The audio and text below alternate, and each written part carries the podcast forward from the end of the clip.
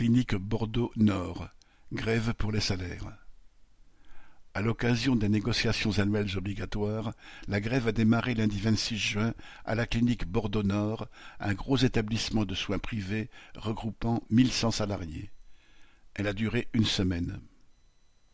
Dans les réunions avec les syndicats, la direction proposait 0% sur les salaires, se contentant d'une obole sous la forme d'une prime annuelle de 800 euros, dite de « partage de la valeur », assortie d'une clause de présentéisme. Dans une période où les prix des produits alimentaires augmentent de 14% par an, cette véritable provocation n'est pas restée sans réaction.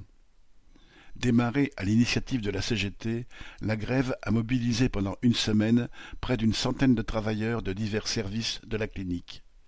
Le service des urgences en particulier a été presque totalement paralysé. Un démenti au patron de la clinique qui aimerait bien faire croire que, dans le secteur privé, tout se passe sans accroc, alors que les problèmes sont exactement les mêmes qu'à l'hôpital public. Les grévistes ont revendiqué 300 euros d'augmentation de salaire. Le groupe privé dont dépend la clinique réalise des millions d'euros de bénéfices et profite des largesses de l'État, ce qui lui permet de s'agrandir à Bordeaux et de racheter des cliniques à Périgueux, Pau et Cognac.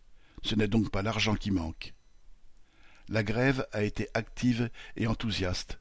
Des collectes ont été organisées sur les boulevards et les places autour de la clinique. Des assemblées générales ont eu lieu tous les jours sous les fenêtres de la direction. Les pressions contre les grévistes ont été nombreuses.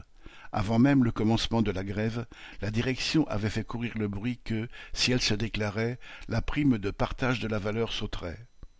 D'autre part, la direction a usé et abusé des réquisitions.